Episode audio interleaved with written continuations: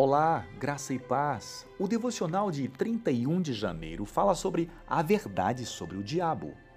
João, no capítulo 12, versículo 31, diz: Chegou a hora de ser julgado este mundo. Agora será expulso o príncipe deste mundo. Se você é um cristão, então deve ter consciência de que tem um inimigo. Ele quer lhe enganar. Ele quer lhe arrasar.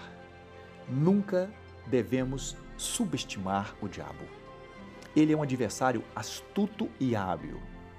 Ele teve muitos anos de experiência em lidar com a humanidade. Nós precisamos entender que Satanás não está nem perto de ser igual a Deus. Deus é onipotente, o que significa que ele é todo-poderoso. Deus é onisciente, o que significa que ele sabe todas as coisas.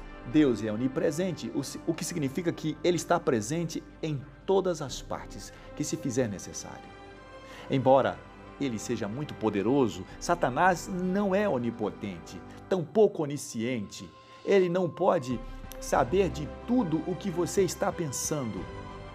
O conhecimento dele é limitado. Finalmente, ele não é onipresente. Enquanto Deus pode estar em todo lugar ao mesmo tempo, Satanás só pode estar em um lugar de cada vez.